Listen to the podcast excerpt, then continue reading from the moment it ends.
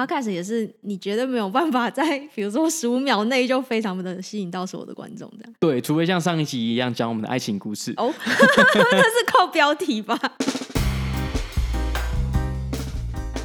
欢迎收听戏骨轻松谈，Just Kidding Tech，我是 Kenji，我是科科，在这里会听到来自戏骨科技业第一手的经验分享，一起在瞬息万变的科技业持续学习与成长。我们会用轻松的方式讨论软体开发、职涯发展、美国的生活以及科技公司的新闻和八卦。想要了解矽谷科技业最新趋势的你，千万不能错过哦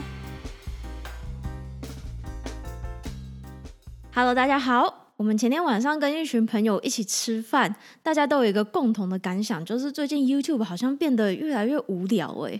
我觉得他们真的快要没梗了。我们最近常常遇到一个情况，就是我们从第一栏开始一个一个往下看。看到最后，结果发现没有一部影片想要看的。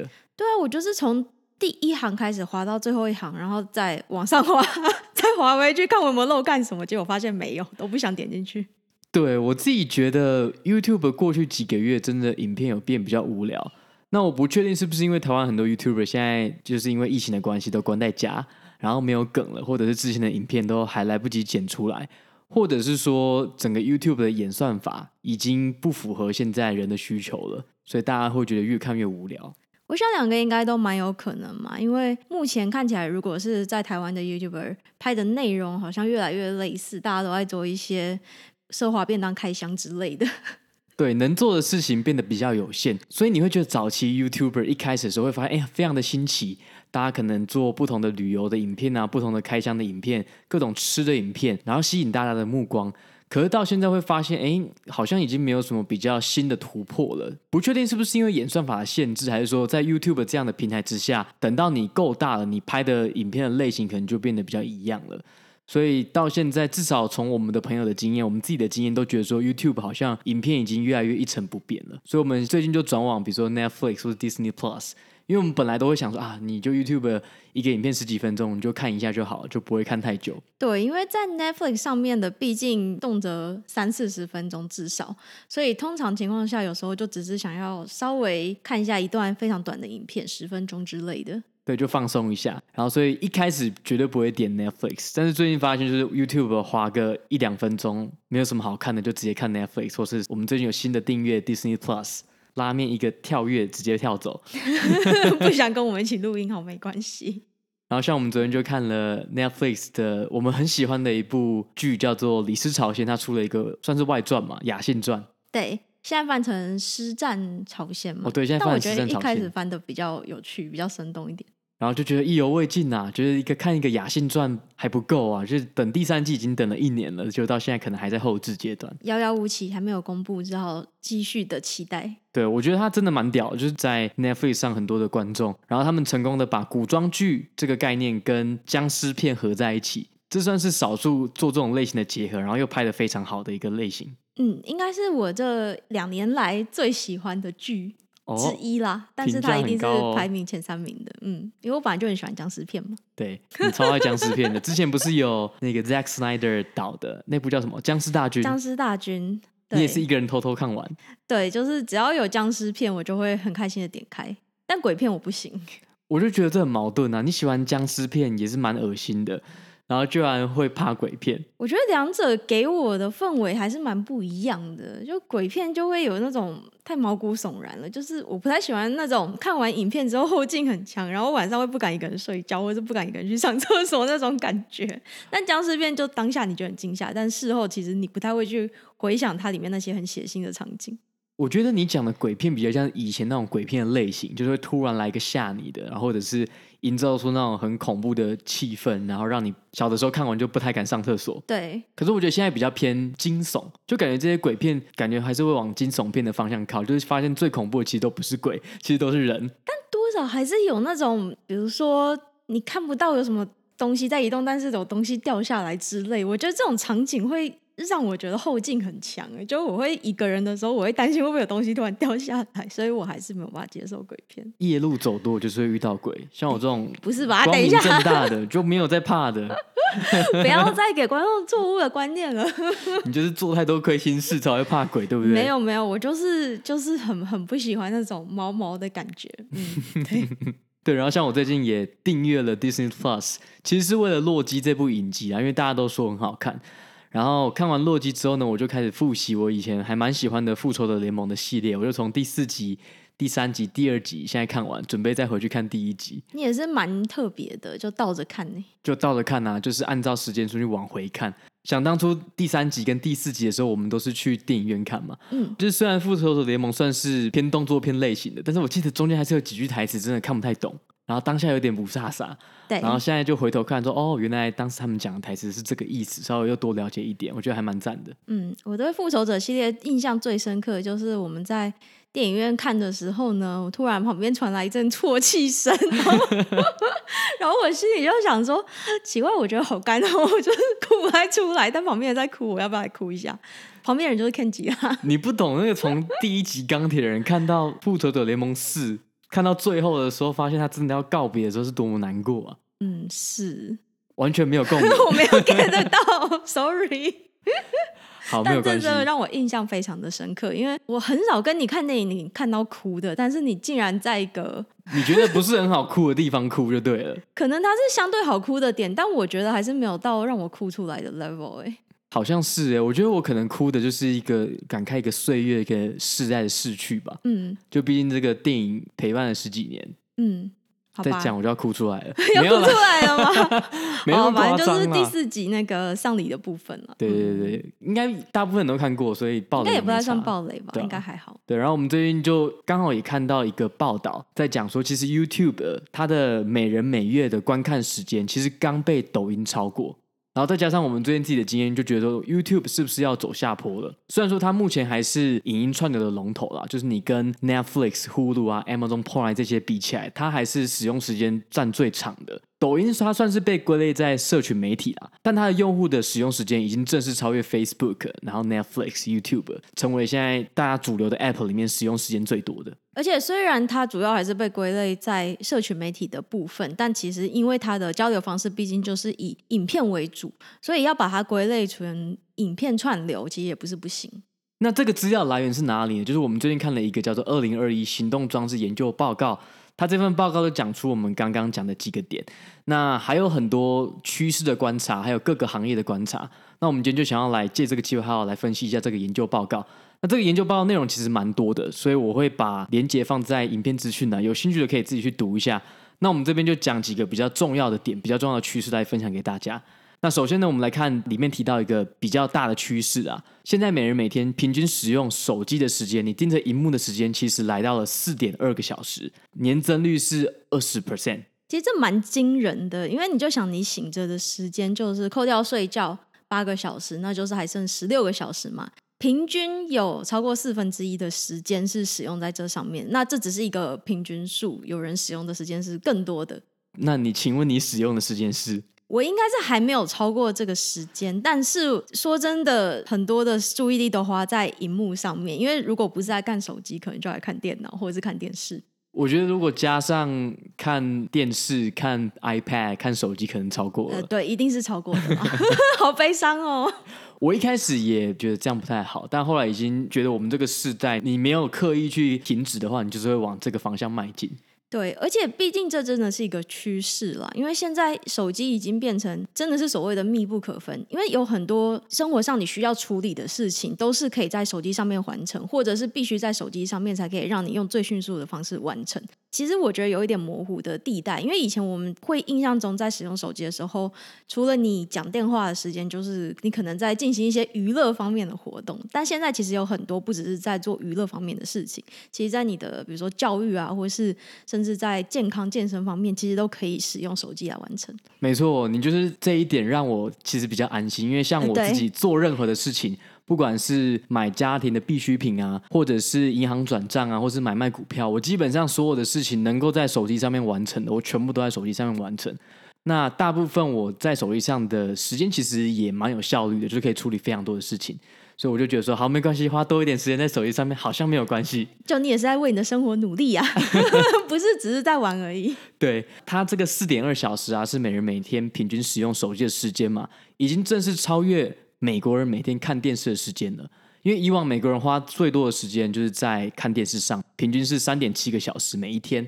那现在就是已经正式被手机超越，所以这也算是一个指标了，就是大家使用手机的时间已经超越电视了。所以如果一个人他每天用手机、每天看电视，加起来就是快要八小时。但是你可以同一时间看电视加玩手机啊。哦，也是 可以重复，对对对。仔细想想，我们好像也常常这样子做。对，所以说其实你不是整个直接加起来了，它还是会有同时产生的时间。是这样子。然后另外一个趋势是，使用者在 App Store，就是不管是 iOS 还是 Android，他们的总花费来到了一千四百三十亿美金，这个年增率也是二十 percent，也是相当高。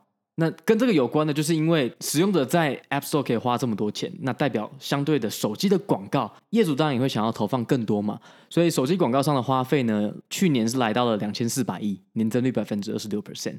所以就会看到为什么大家会这么投资在手机产业方面的广告，因为毕竟使用者的时间变多，然后使用者在这些 App 上面的花费也变得非常的多，都还在持续的成长中。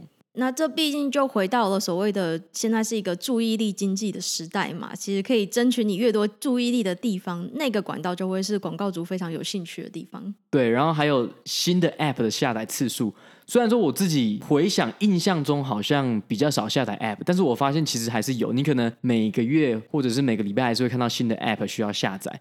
那这个新 App 下载次数呢，去年二零二零年来到了两千一百八十亿次，这个年增率是七趴。嗯，是，而且其实所谓的 App 的下载次数也会是一个专门的广告领域的一个子领域吧，就是其实也会去衡量说，哎，我现在如果是一个想要推广 App 的广告，那是不是可以有效的增加这个 App 的下载次数？这就其实也算是广告的其中一个蛮重要的一个领域。常用的是不是就是玩游戏？就是你想要推广某一个新的游戏，所以要鼓励大家去下载。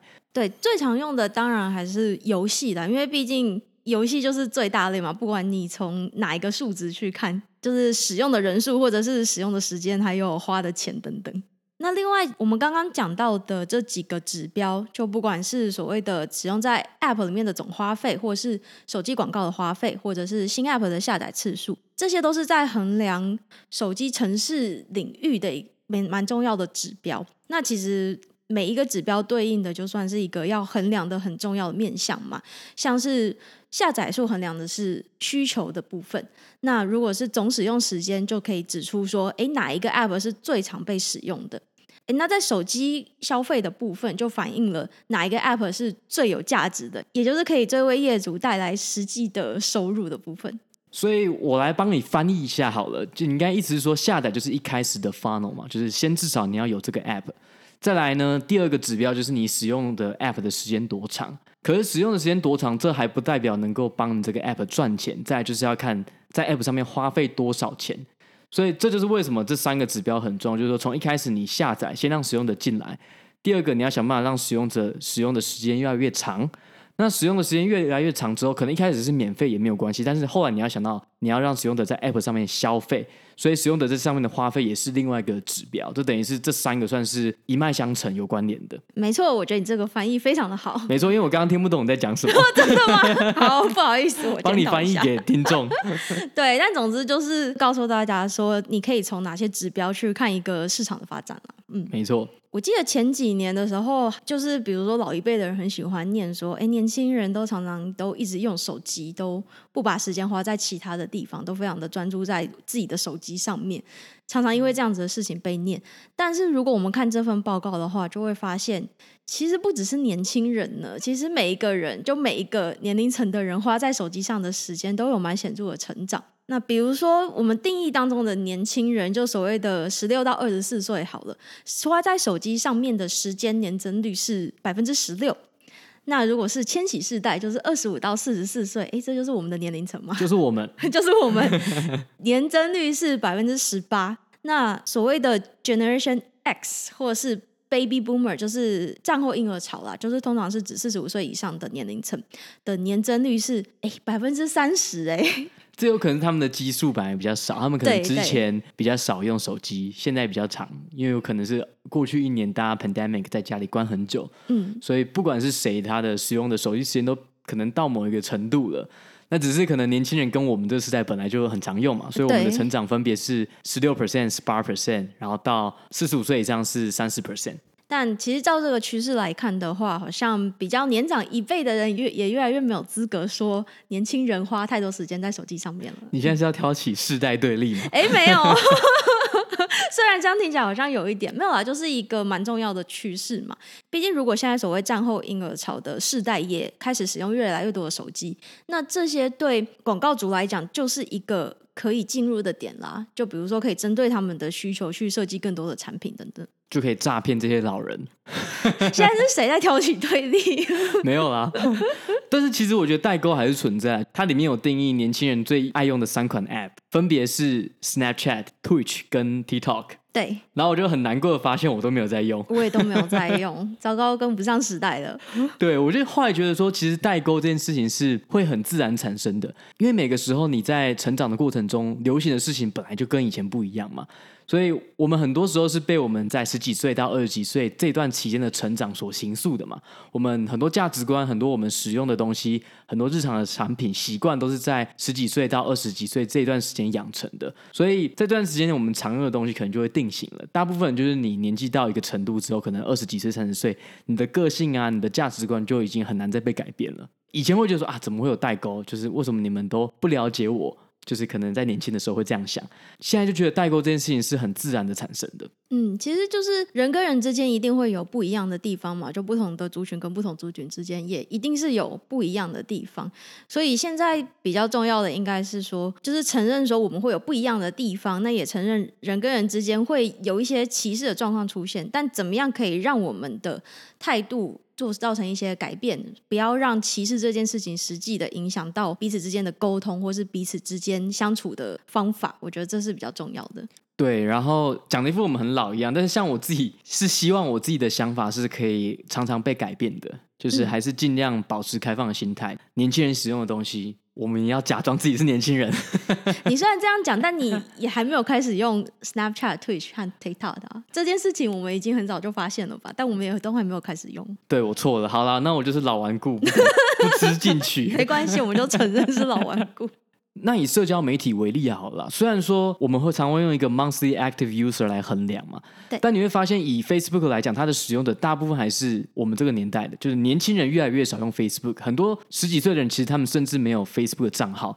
这其实是一个警讯，就是说，一个社群媒体如果没有年轻人，其实它会逐渐凋零。就目前，虽然 Facebook、Instagram 他们还是制霸没有错，但是如果年轻的世代如果他们不再使用这些社群平台了，没有新的年轻人进来，就是没有新的潮流的话，那其实这些社群媒体也会慢慢的凋零。你年轻人的人数没有那么多，可是这些社群媒体都会围绕在年轻人上面打转。就会变成是下一个会爆红的产品，比如说抖音，你就是从年轻人开始红起来的。然后我们这一辈的人还不知道他在冲啥。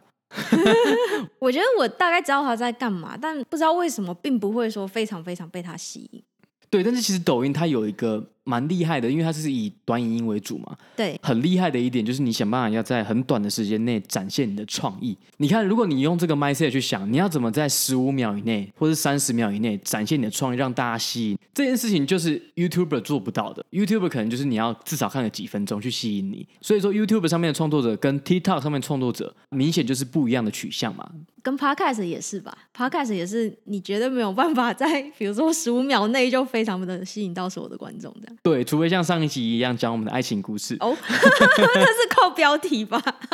对，所以说我觉得虽然说我没有实际在用，但是你会知道说啊，他们在这个新的平台上应该要有什么样的特性才能够取得成功。那这个成功的特特性可能在不同的社交平台是不一样的。嗯，是的。好，那这份报告除了刚刚以上提的几个趋势以外呢，它也分不同的领域，分门别类讲每个领域不同的趋势。那以金融为例，好了，我们现在讲金融相关的。二零二零年呢，使用金融 App 的时间其实成长了四十五 percent。那这个数据不包含中国啦，因为中国的金融 App 下载量实际上是下降的，因为他们加强了监管，他们禁止 peer to peer lending，就是所谓的网络借贷。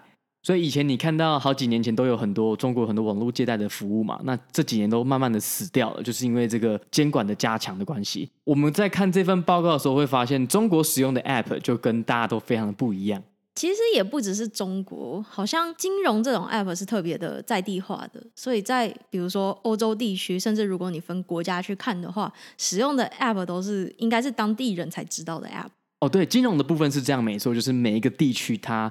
每个族群使用的人都不太一样。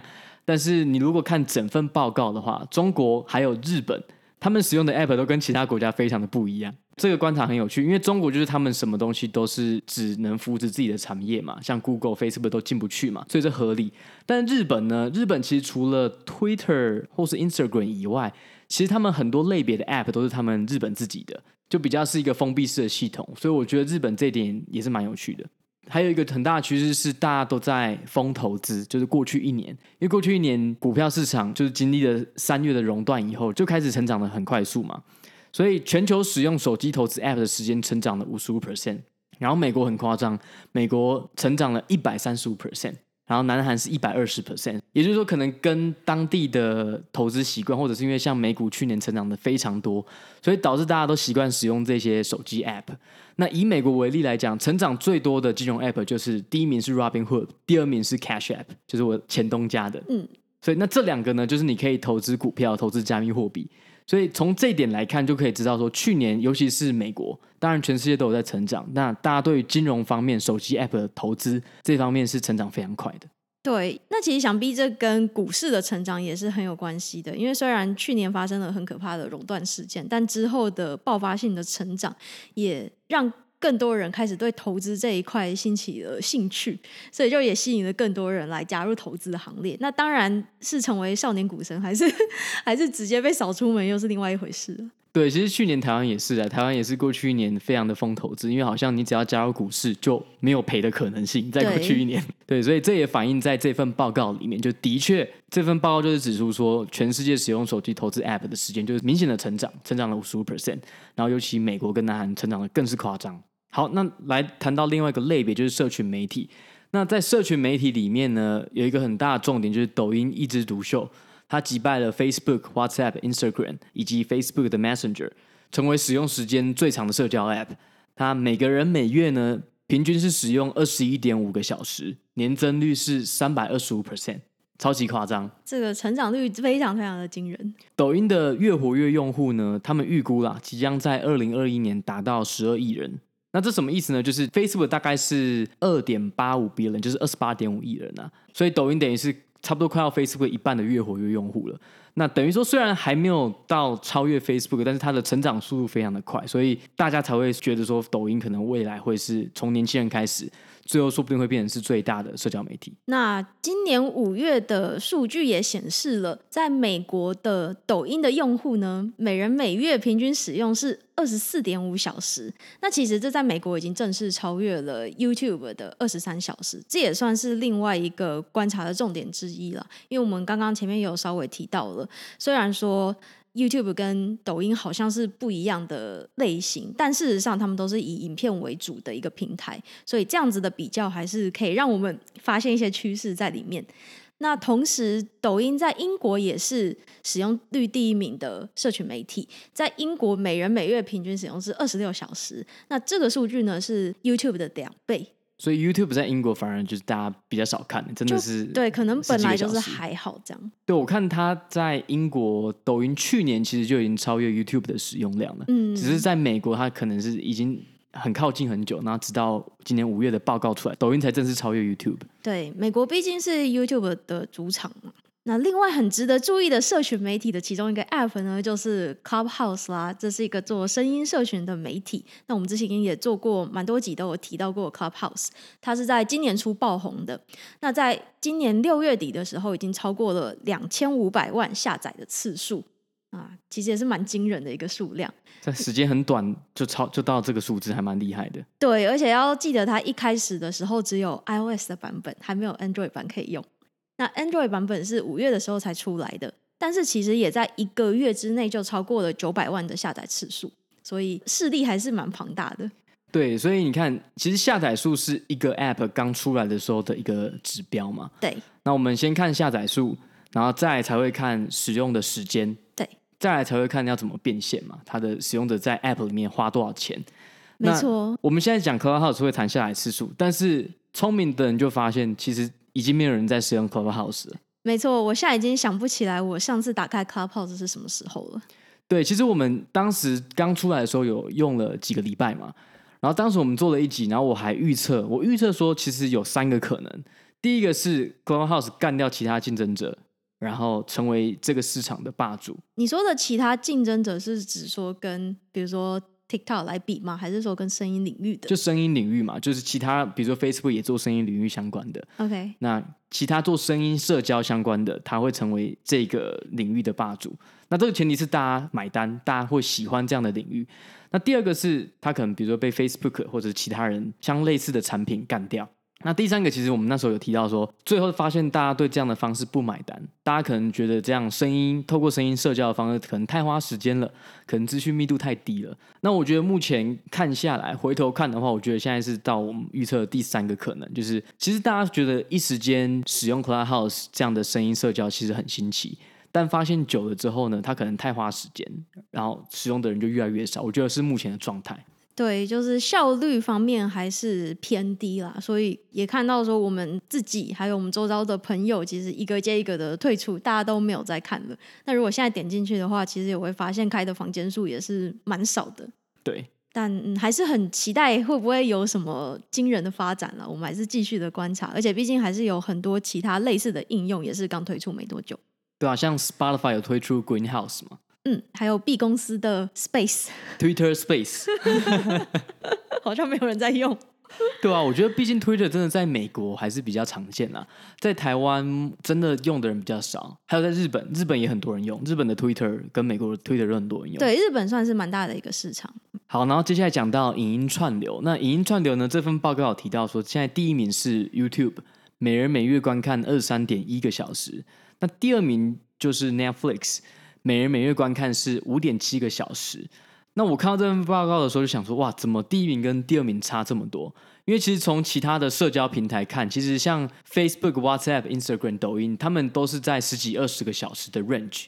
但是影音串流呢？第一名 YouTube 二三小时，第二名 Netflix 就到了不到六个小时，所以就差了四倍以上，这个差距相当大。这也还蛮出乎我意料的，我本来也以为它可能会到比如说十个小时之类的，所以看起来 Netflix 的粘着度似乎没有那么的高。我觉得可能跟我们自己的经验类似嘛，大家第一个会可能会先看 YouTube，然后 YouTube 看一看，发现没什么好看，或者是你有比较完整的时间的时候，你才会去看 Netflix。嗯，是的。但在看这份资料的时候，我们发现一个非常有趣、惊人的事实，那就是呢，YouTube 目前每人每月平均使用时间最长的国家是哪一个呢？答案是南韩，超夸张！我是没有想过竟然会是南韩，他们竟然每人每月平均使用时间是四十个小时。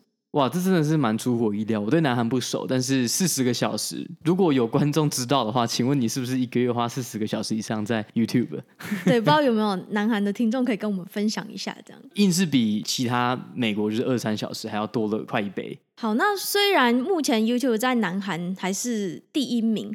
但是如果说我们从成长率来看的话呢，其实 TikTok 算是后市看涨，因为在整个疫情期间，也就是说我们从二零一九年的十二月开始算好了，那 TikTok 在南韩的成长率其实是翻倍的，就是到今年五月为止来说，它的成长率翻倍。那相较于 YouTube，它其实只成长了百分之十五，所以这个成长的趋势是有差别的。对，我觉得他们在看这些数据的时候，在意的是成长，就是年增率啊，或是月增率。所以这就是很多为什么你看到很多公司，它可能目前的数据开出来还是很好。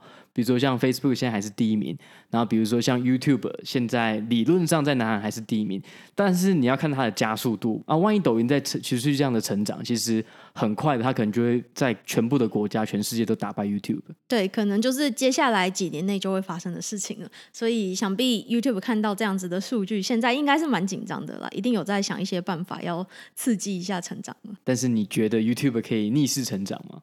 我想性质上面目前还是差蛮多的，所以要看 YouTube 有没有办法开发出年轻人们愿意买单的 feature。对，其实 YouTube 还是多多少少有加入一些新的功能嘛，比如说他们有加入类似 Story 的功能，然后有开订阅会员制嘛，所以可以给会员独享的内容。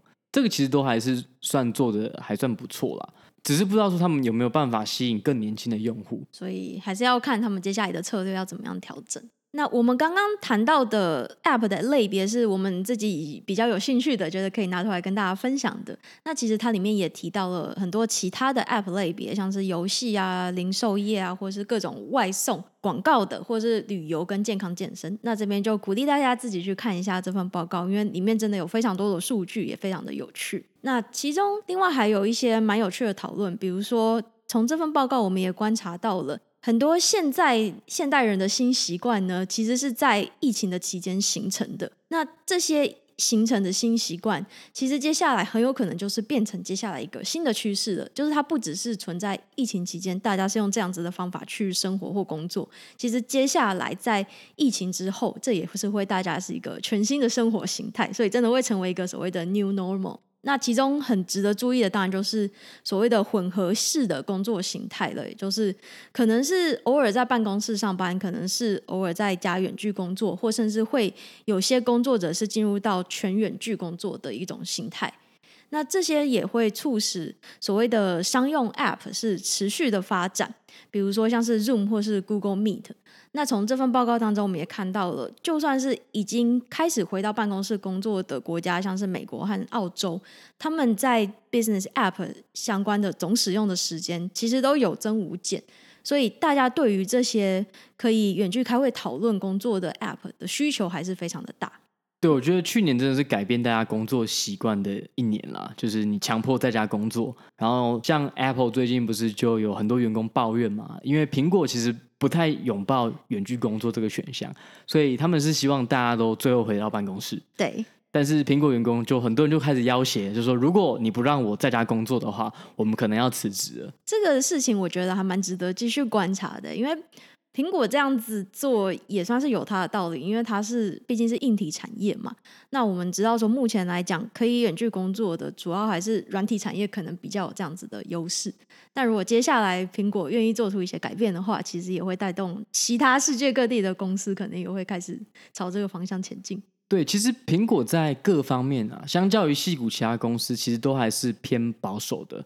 因为毕竟是做硬体产品，所以很多面对面的沟通其实是需要的。对。但其实像大部分现在矽谷很多软体公司，尤其做纯软体的，其实大部分都还蛮能够接受远距工作的嘛。像 Facebook 原来是有条件的远距工作，后来这些条件也都放宽，原因也是因为员工开始觉得说，哎，我们这样效率其实没有变差，然后上面也觉得说可以让大家多一点远端工作。Google 我记得也是 Hybrid，就是你可以混合式的。对。这些龙头里面，就是 Apple 目前踩的比较硬一点。那另外还有像是大家也越来越习惯餐饮或是食品杂货，其实也可以选择外送这样子的服务，因为很多相关的 App 都已经被开发出来。那在疫情期间，成长率也是非常的高，所以也算是改变了大家在饮食或者是像是食品采买这方面的一些生活习惯。像现在我周遭也是越来越多人都是很习惯说，诶，我本来周末要花时间特地跑去超市去采购一整个礼拜的食物，但现在就直接上网点一点，那就直接把这些食材都叫到家里面来。我自己就是非常讨厌去现场，虽然你好像蛮喜欢去采购的，但我觉得如果全部都能够透过网络订，我觉得是最好的。我现在是会把它当做是一个出去透气的一个管道了，因为毕竟都一直待在家里工作嘛。但是我最近也发现，其实它还蛮方便的，所以接下来可能也是找一个 hybrid 的方式去进行。非必要就是不去超市了。对，就除非我现在很想要去把它当做逛街一样去采买杂货这样。好，然后这份报告的最后呢，他要提到了二零二零年的 App 的排名。那其实有三个榜单啦，那分别是根据月活跃用户、App 的下载数，还有在 App 里面的花费。难得呢，因为整份报告下来，其实大部分都是讲到欧美，还有一些亚洲国家，比如说南韩跟日本。那唯一呢，台湾可以有榜单的地方是，就是在最后这个二零二零年 App 的排行。然后我们就很好奇看了一下台湾的榜单。那在这三个榜单里面，月活跃用户、下载数跟在 App 内购买的量。Line 台湾就是 Line 完全制霸，都是在这三个榜单拿到第一名。所以 Line 的用户跟用量真的很大耶，难怪那么多人都会抱怨说，下班之后还被老板用 Line 追杀。真的，这是我自己个人的使用经验，我真的觉得真的是非常的不好用。就尤其是你要换手机的时候，我每次换手机，然后 Line 的备份就是真的是很烂，全部都要手动。然后我现在是不知道他们修好了没啦，但是我可能之前一年前、一两年前换手机的时候也是经历的这个痛苦。后来我就决定算了。Line 的讯息我就直接全部丢掉。对，但事实上我们现在也都是一直有在用嘛，因为我们跟台湾的家人或朋友联络的时候，很多时候还是在 Line 上面进行的，所以这也显示了呢，其实像这种社群平台 （social media） 方面的应用，这个网络效应是非常重要的。因为如果其他人都在用的话，你不管再讨厌它，你就是会逼着一定要继续的使用。对，尤其是这种传讯息的这种 messaging app，真的是看东南亚的 messaging app 跟美国的、跟欧洲的可能都不太一样。像有的地方是 WhatsApp 很多，那中国就是微信嘛。对，有的地方是 Facebook Messenger，那像台湾、日本、韩国可能就是 Line 居多。然后它这里面呢，如果你把这个榜单放大到全世界，那二零二零年呢，如果你看月活跃用户的话，前四名是 Facebook、WhatsApp、Facebook Messenger 跟 Instagram。前四名其实全部都是 Facebook 的形状了，都是 Facebook 的啦。对啊，所以你会觉得说，其实 Facebook 在这方面的策略其实还蛮厉害的，就是它并购以后都能把这些工具发挥到最大的效应。就是 Instagram，如果我觉得它不是被 Facebook 并购，它可能现在已经消失了，或者是 WhatsApp，它可能没有办法做到像现在这么大的规模。那我其实最近在看 Facebook 的一本有声书啦，就是叫做 Moving Fast，它其实是 Software Daily 的主播他写的一本书，然后把它变成有声书的形式放在他们的 Podcast。然后我最近就在听他们二零一一年到二零一四年的成长故事。他们那时候遇到了两个最大的危机。第一个呢，就是他们发现，哎，手机好像是一个趋势。就是二零零七年呢，iPhone 开始，然后他们在二零一一年的时候就已经发现说，哎，手机可能是个趋势，但他们还没有办法完全的转到 mobile。所以他们就做了很多尝试，很多的 pivot，想办法 hire 很多 mobile engineer，最后成功转型。那这个是他们定义他们内部发现的一个危机，就是他们那时候觉得说，如果不转成 mobile 的话，以后就会被取代。事实证明，他们这个决定非常的正确，因为现在什么事情都是在手机上面完成。他们真的是很早就动足机先了，就已经察觉到这件事情了。对，所以虽然我们在节目上很多关于 Facebook 比较负面的评论，就比较不支持的言论，但是其实他们以一个公司的成长来讲，他们做的很多策略其实都是正确的。然后他们第二个遇到的危机是 Google Plus。Google Plus 大家现在回头看会觉得说它已经消失了嘛，已经不重要了。那社交媒体你想到都是 Facebook，可是，在当时 Google Plus 出来的时候，你要想，当时 Google 是一个非常有名望的公司，当然现在也是。然后有很多很强的 engineer，所以对 Facebook 来说，他们当时面对就是一个生死存亡的危机，就是一个世界上这么屌的公司要跟你对干，推出一个 Facebook 的直接竞争品。那他们当时呢，在 Google Plus launch 之后呢，Mark Zuckerberg 就召开了一个全员大会，叫大家在外面集合，然后就讲说，从现在开始，我们要全力对抗 Google Plus。所以呢，一到日大家可以的话都来工作，我们六日会开始供餐。强迫大家一周工作七天就对了。对，然后其中有一个员工呢，他就是有一天礼拜天开到了 Facebook 的 campus，结果发现停车场全部都是满的。然后他就很好奇，他说：“好，既然我现在没有办法停，我先去看看 Google。”他就开高速公路回去去看 Google 的 campus，发现 Google 一个人都没有。然后他那时候就觉得说：“好，那 Google 不是玩真的，我们 Facebook 现在才是玩真的，所以我们最后一定会获胜。”从这个事后的角度来看，他们也做了一个蛮正确的决定，就是说告诉大家说这个是非常重要的战役，一定要打赢。对，所以让大家全心投入 Facebook 这个产品，然后最后目前回头看是击败了 Google Plus。嗯，所以真的是 moving fast。